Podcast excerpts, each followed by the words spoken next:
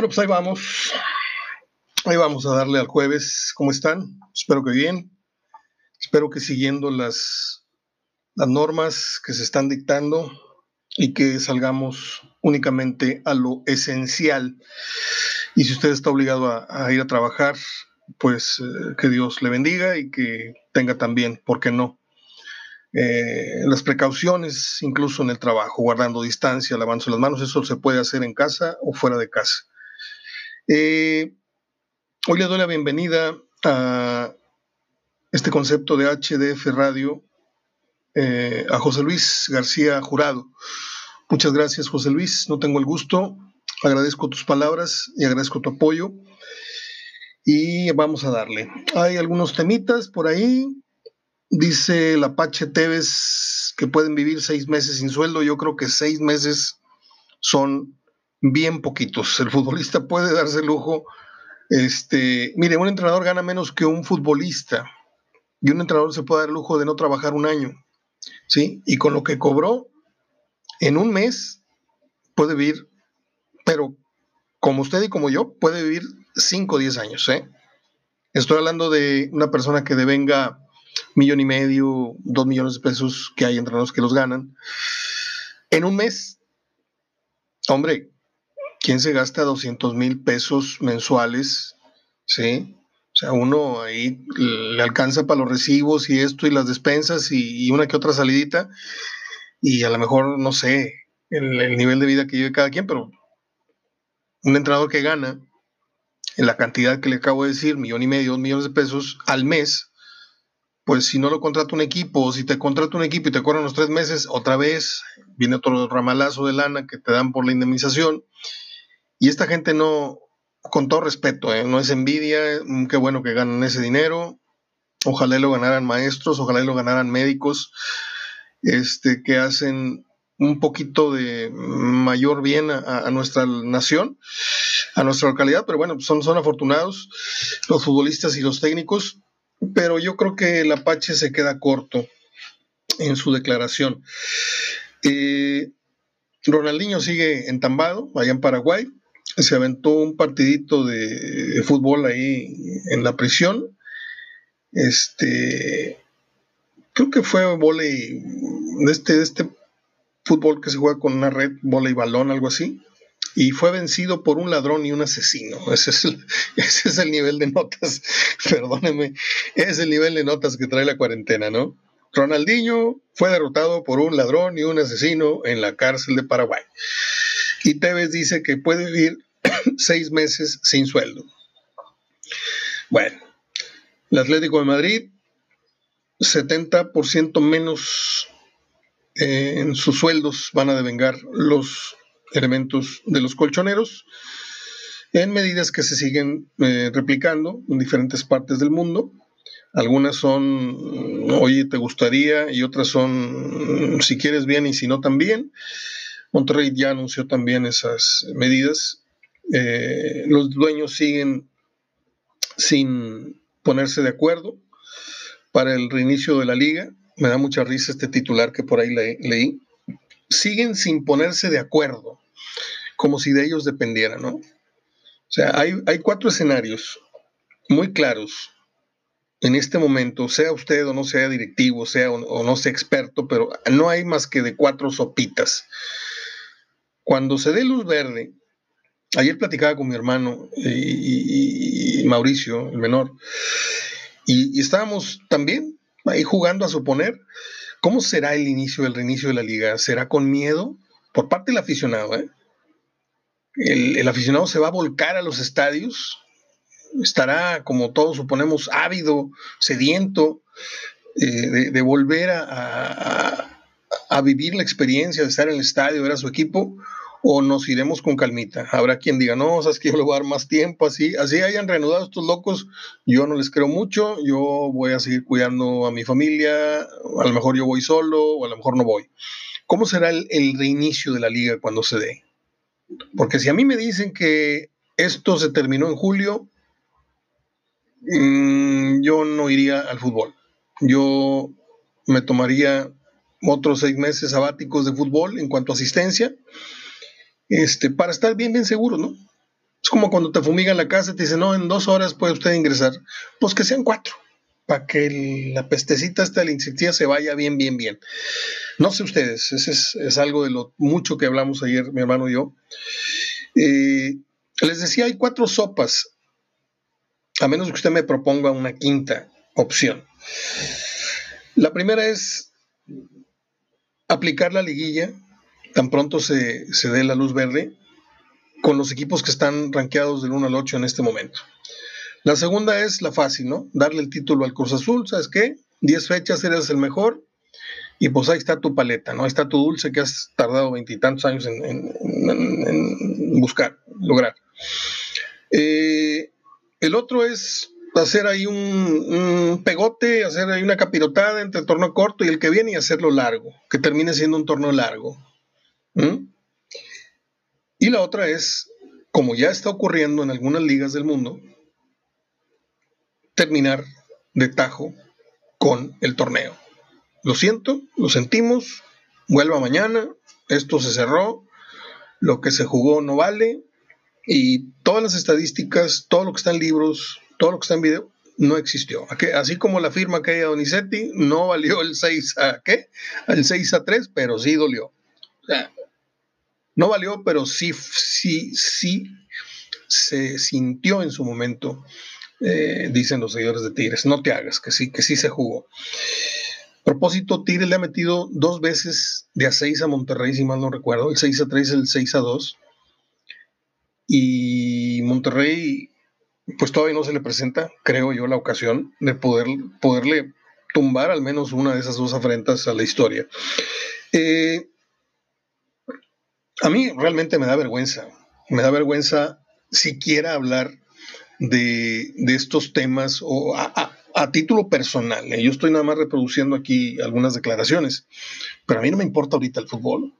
A mí no me preocupa cuándo se reanude el fútbol, ¿sí? A mí no me importa si el futbolista se, se, sacó dinero de la bolsa o si le están quitando el sueldo, que también hay otros, hay otros temas muy interesantes. Ya empezó este, esta bola de nieve a, hacerse mayor y cada vez más se está sabiendo de futbolistas. Por ejemplo, hay uno, eh, ¿cómo se llama? Juan Escobar. No sé si usted lo ubique, juega en el Cruz Azul. Donó 140 despensas para, para sus eh, compatriotas, los más este, pues, desfavorecidos en esto. Gracias se le dan las gracias, pero 140 despensas son muy pocas. Son 140 personas para miles y miles y miles de familias. ¿Qué pasaría? Otra vez lo que dije ayer, antier, todos estos días. ¿Qué pasaría si los futbolistas se uniesen y dijeran, hay un mes de mi sueldo? ¿Sí? Pero está cañón, digo, si no te sacas el diezmo, los que son católicos, y los que les gusta ponerle ahí el dinero para que el cura ande en carro el año, si no se sacan el diezmo para la iglesia, menos se lo van a andar sacando para, ponerlo en, una obra de, este, de esta dimensión. Eh, bien por Juan Escobar, que al menos él dice, pues ahí van 140 despensas para mi, para mi gente. Eh, a mí, les decía, a mí me da un poquito de pena, porque en medio de esta contingencia, que debe ser tomada como una cosa muy seria, porque entre que son peras son manzanas, entre que está muy exageradas las medidas de, precautorias o que no, este, pues hay que, hay que andar, hay que andar ahí en la bola, ¿no? En la bola es, este, hay que andar ahí entre los que sí se cuidan. Mire, yo recibí el otro día un mensaje en WhatsApp, creo que se lo mandé a dos contactos. No me gusta a mí andar mandando cosas porque a lo mejor uno termina cayendo gordo mandando chistes y memes. A la única que le mando cosas todos los días es a, es Pris porque le comparto las, algunos videos que tienen que ver con, con cosas que pasan en el cielo. Pero eh, yo tenía esa corazonada y ese, ese video de un, de un, no sé cómo se llama el término, una persona muy enterada en la materia, este, es una persona, un doctor, una cosa, infectólogo, no sé cómo se llama, virólogo, no, no me acuerdo, perdóneme que no, no, no me sepa el término, ¿no? Se me fue. Pero venía diciendo las medidas exactas y los riesgos exactos que se corren en esta pandemia. Y me da mucho la razón, digo, sí está bien lavarte las manos, la, sana distancia hasta que están manejando, y ya le agregaron a esto quitarte los zapatos, llegar, quitarte la ropa, echarte un baño, todo eso está perfecto, ¿eh? Sí. Pero no, ese es otro video. El, otro video es de una, de, una, de una mujer, una doctora, que dice que uno puede salirse a caminar tranquilamente en la noche a dar una vuelta a la manzana para que le dé el aire tantito. No, no, no está prohibido. Lo que está prohibido es el, provocar encuentros no intencionales o, sociales con, incluso están diciendo que con menos de 50 personas puedes hacer una reunión. Más de 50 no, no sé por qué. Pero yo las evito totalmente, ¿no? Este, pero yo, por ejemplo, que estoy desesperado, como muchos de ustedes, yo hoy por la noche me voy a dar un regaderazo. Está, está haciendo mucho calor. Yo me imagino que en todo el país. Ahora que se fue el, el, chipichipi y dejó esta, resola, esta, este bochorno que ahorita estamos padeciendo al, al, mediodía, yo me voy a salir a caminar en la noche. A lo mejor le voy a dar unas dos, tres vueltas a la manzana, o a lo mejor me voy caminando, yo vivo en una loma, y a lo mejor camino así por la calle arriba y regreso y es un kilómetro y medio. A lo mejor camino ida y vuelta, ida y vuelta, y en media hora estoy, cada ida es de 10 minutos, y si voy y vengo, voy y vengo, son 40 minutos. No me le voy a acercar a nadie para que no me critiquen y para que no digan, ay, mira, este que diciendo que nos cuiden, que nos cuidemos y es el primero en salirse. Sí, pero pero se lo estoy diciendo porque está a conciencia totalmente consultado esto y, confirmado que no corremos, al menos yo, no lo invito a usted, yo no corro ningún riesgo si me salgo a caminar, ¿sí? Con mi perro, yo solo, aunque la otra vez me salí con el perro, bueno, me mordieron, este, en fin, yo no quiero desinformar, yo no quiero este, inculcarles un mal ejemplo, simplemente les voy a decir que yo entendí que el virus no te va a entrar por la boca, ni, ni, se te va a entrar por la piel si andas caminando a las 11, 11 y media de la noche, que ya no hay nadie en la calle, que no circula un solo carro en la calle, y menos donde vivimos nosotros, que es una lomita, este, muy, muy coqueta, y, y pues en estos días no circulan. Mm, vaya, son contados los coches que tú ves en, la calle en el día. Dan se salió a correr con su perro, se llama Flash, encantador el perrito, y se salió a correr a la medianoche. Unos lo van le van a tirar, así que qué responsable. Yo creo que está bastante informado este Jürgen Damm en una noticia que nos tiene muy contentos a todos, que no tiene que ver absolutamente con fútbol, ni con trivias, ni con... Por cierto, qué malitos son para las trivias, ¿eh? Nadie me contestó las trivias que hice, nadie. Por eso me desanima mucho seguir escribiendo trivias y, pensar en la posibilidad de hacer un libro, porque a nadie le importan las trivias. O será que no saben de fútbol, o será que andan bastante desganados. Una noticia que no tiene nada que ver, les decía, con nada de lo que manejamos, ni trivia, ni efeméride, es la reaparición en sociedad del doctor Chunga. Ah, qué divertido está el video. Búsquelo por ahí, está inundando las redes en este momento. Yo lo publiqué en mi página personal de Facebook. Eh, el nuevo invento, La mano del coronavirus se llama.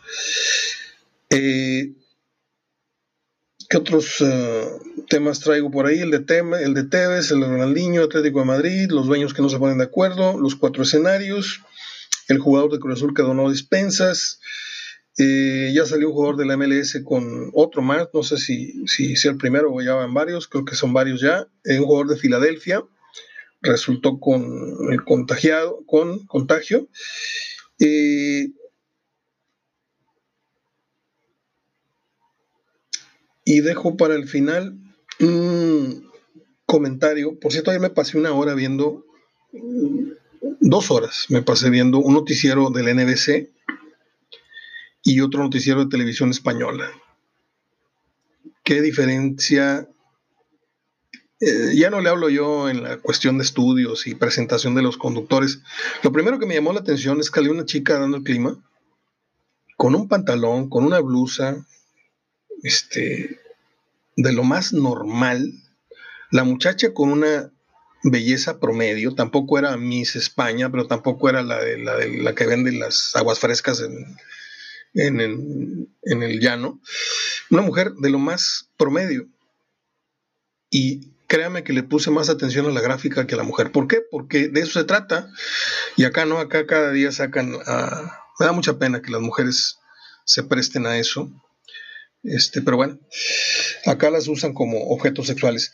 Y me llamó mucho la atención, no nada más la información que se maneja, este, que es de terror, de terror lo que se está manejando, los números de muertos que se esperan en Estados Unidos, este, los gimnasios que están siendo acondicionados para ingresar a los muertos, estas cremaciones multitudinarias, que se dice que acá no, y en cambio en Europa sí, yo no sé por qué acá no, en fin, qué bueno que no. Así puedes por lo menos enterrar a tu muertito. En España no, y en Europa no, allá se van directos al crematorio, ¿eh? Es una cosa terrible lo que están viviendo. Este, y en una de esas sapiadas, ya me, aburrí de ver televisión española, luego le cambié a NBC, este, y luego me puse a ver un programa de ESPN de, de fútbol americano. Me gustan los documentales que están dando este, de básquetbol. Acabo de ver cinco o seis documentales en esta semana pasada, que seguramente usted ya vio también. Eh, ¿Y dónde va surgiendo la polémica en una mesa de opinión que tenían los conductores cada uno en su casa, en donde se dice y se insiste en que la pandemia del el coronavirus en Estados Unidos surgió en el Super Bowl. Ahí se las dejo. Eh, a todo esto, no se ha preguntado usted, digo, yo sé que tiene muchas cosas en qué pensar, aunque muchos creen que son días de pura flojera, hay muchas cosas en qué pensar. Anda la gente muy preocupada con las cosas del trabajo, las finanzas, sus ahorros, este, qué va a pasar con esto, qué va a pasar con lo otro. Pero hablando un poquito de fútbol, ¿no se han puesto a pensar, bueno, ¿y la asociación de futbolistas dónde está? ¿Qué pintan en este problema que están pasando muchos futbolistas? Olvídese de las estrellas, olvídese del 50% de los futbolistas que ganan de exageradamente bien a bien, a más o menos bien y a bien. No, los, así como el país, el 50% del país está en miseria, en pobreza, y el otro 50% es un cinturón de clase media y unos cuantos son los ricos del país. Bueno, así es el fútbol mexicano, ¿sí? Esos futbolistas que están pasando la están sudando la gota gorda en este momento por, por la cuestión del coronavirus, ¿dónde está la ayuda de la Asociación de Futbolistas? ¿Dónde está ese, ese fideicomiso, ese ahorro que deben de tener? ¿Dónde está la federación para ayudarlos, apoyarlos? O sea, esta, esta pandemia, esta situación está encuerando de muchas maneras al país. Aunque muchos nos digan que ahorita somos ejemplo, porque yo no me traigo esas cosas, este, yo creo que se tomaron medidas un poco tardías, los efectos aún no se ven, aunque algunos digan, mira, mira cuántos llevamos con respecto al otro, pues sí, nada más que mira cuántas desventajas nos llevan, apenas esto está incubándose, apenas está incubando. No canten victoria, no quiero ser fatalista, pero tampoco hay que cantar victoria. ¿eh? Los números de ahorita no se parecen a los tremendos números que hay en otros países, pero también hay que contar que nosotros traemos un retraso, traemos un delay en este, en este problema, en esta situación, que ojalá y siga controlándose, ojalá, pero para ello necesitamos no salir a la calle. Masivamente, tiene que ser una, nata, nada más apenas los obligados este, a, andar por las calles del centro ahí, o sea, yo, yo me puedo salir a correr a las 11 de la noche o a caminar a las 11 de la noche, y lo digo con, con, responsabilidad y doy la cara por ello pero no les voy a decir, oye, ¿saben qué? Anduve caminando ahí por Plaza Fiesta, por Morelos, a eso los anda corriendo la policía. Órale, aquí no está el día, no está la cosa como para andar chacoteando en la calle con un, con un, ¿cómo les llaman ustedes? Aquí se, se llama elote desgranado, pero en otros lugares se llama quispes, quistes, algo así. Bueno, pues se me acabó el tema. y me quedan nada más las eh. No es cierto, no es cierto. Hoy estaba hojeando, eh, llevo dos libros leídos, estaba hojeando mi tercero para recordar algunos pasajes del cumpleañero de hoy, que es Antonio Mohamed, que llega al quinto piso. 50 años del turco Mohamed, un personaje eh, irrepetible en la historia del fútbol mexicano. No le estoy exagerando, no le estoy cargando nombres, yo nada más estoy diciendo que pocos gorditos he visto yo ser tan talentosos del nivel del turco, ¿eh? no estoy hablando del, Pastor Lozano. El Pastor fue muy buen jugador, pero creo que se quedó dos o tres pisos abajo de lo que estamos hablando con Mohamed. Mohamed era, un, vago. Eh, este, aparte, Javier Lozano no estaba tan exageradamente llenito como... Acaba de publicar una foto de, Mohamed con, con este Bonifacio Núñez cuando jugaba en Toronesa y ahí se ve en su esplendor el cachete y la panza que tenía Mohamed que hoy puede ser muy estricto con alguno que otro jugador que no dé el peso que no se cuide pero cuando él jugaba de hecho hay una anécdota que viene en el libro este libro que está publicado por Leandro Sánchez eh, el libro que se editó bueno que se lanzó aquí en Monterrey en la feria del libro ahí en Sintermex ahí estuvimos y en uno de sus pasajes, Mohamed narra con mucho humor cómo engañaba al presidente dueño del Toro Nesa, que pues era aquel señor de, la empresa esta que arrendaba coches, ¿no? No me acuerdo cómo se llamaba, pero eh, pues era el que ponía el dinero ahí, ¿no? Y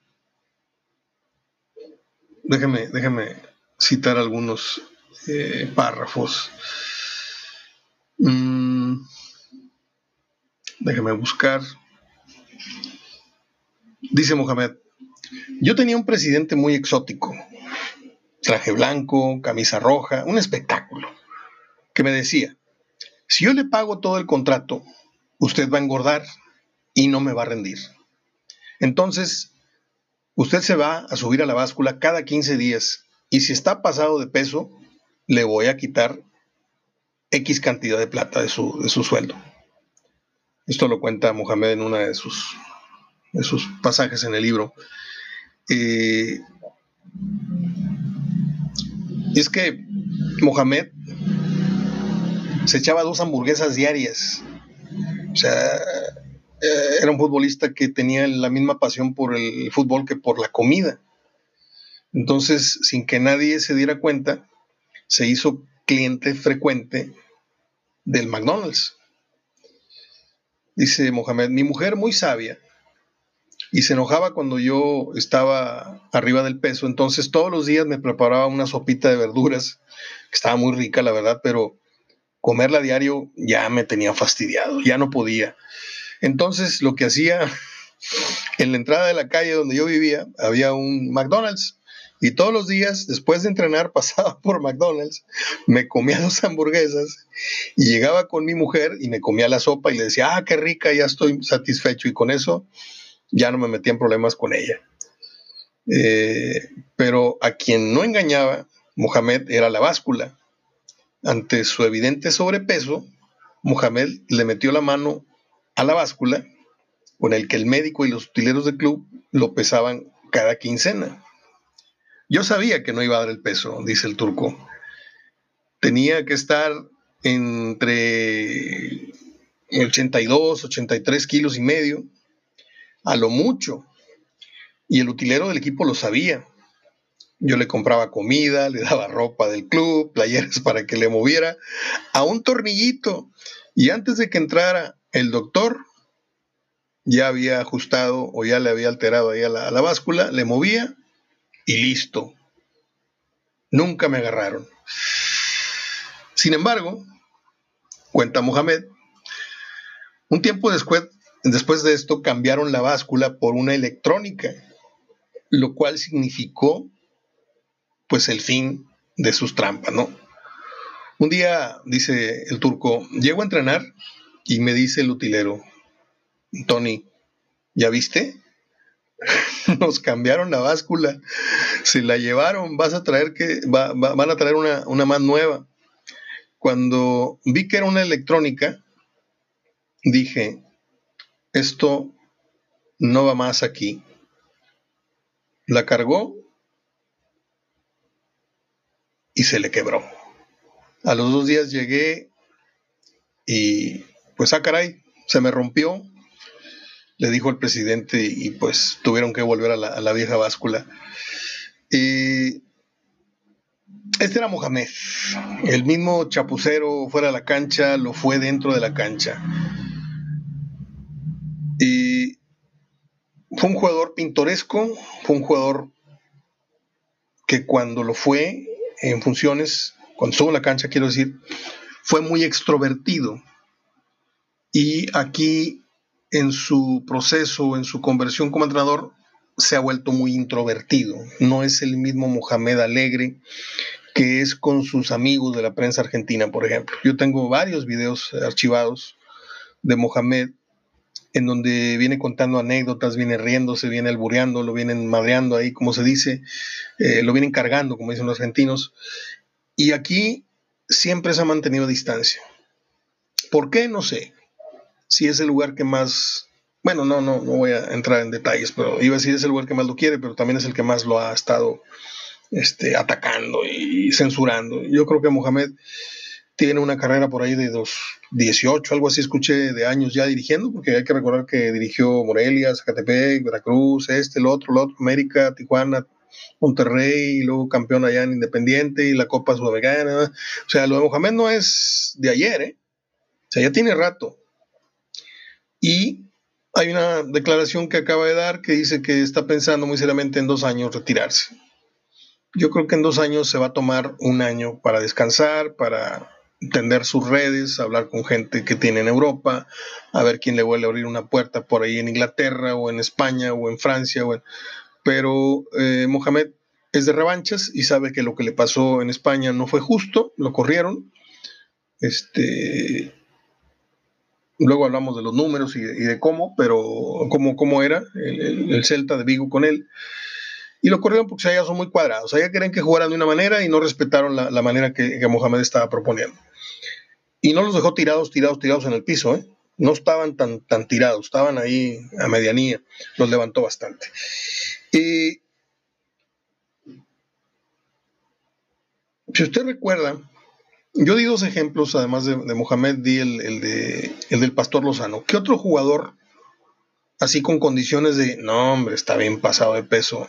Cuauhtémoc, ok, Cuauhtémoc en su última fase, pero usted cree que Cuauhtémoc tenía el mismo sobrepeso que Mohamed. Por eso le digo, era un, jugador que contagió a sus compañeros, les hizo pintarse el pelo, ponerse máscaras, se daba el lujo de jugar con sobrepeso. ¿eh? Sobre la autoridad de Enrique Mesa. Mesa sabía que lo necesitaba en la cancha con todo, y dice Mohamed también en otros pasajes, que él andaba 6, 8, 10 kilos arriba de su peso y con eso jugaba. ¿eh? No hay que olvidar la panza de Mohamed cuando, jugaba aquí con Monterrey. En aquel Monterrey que se salvó en el partido contra Puebla, Mohamed era una ballena, o sea, pero con dos o tres pelotas que ponía, dos o tres pelotas que tocaba, con eso desquitaba enteramente el sueldo. Eh, feliz cumpleaños a Mohamed. Y con esto termino. Un día como hoy nació Marvin Gaye, que un día como ayer fue asesinado por su papá en el 84, pero un día como hoy nació en el 39 Marvin Gaye. Un día como hoy nació Leon Russell. ¿Se acuerda usted de aquella canción? Ever, forever and never. Muy bonita. Eh, un día como hoy nació, yo creo que la mujer más odiada por los mexicanos, hombres, Francisca Viveros Barrados, mejor conocida como Paquita la del barrio. Esto que dije es obviamente una broma. Y un día como hoy, en el 61, nació el actor Christopher Meloni, el famoso Elliot Stabler de La Ley y el Orden, para los que ven televisión. Bueno, pues hasta aquí mi reporte, Joaquín. Les dejo un gran abrazo de gol. Bienvenido José Luis García Jurado a HDF Radio. Y cuídense mucho. Y si no pasa nada, nos escuchamos el día de mañana. Abrazo de gol, pasado por Cloralex, Pinol, Lysol y todo lo demás. Hasta entonces.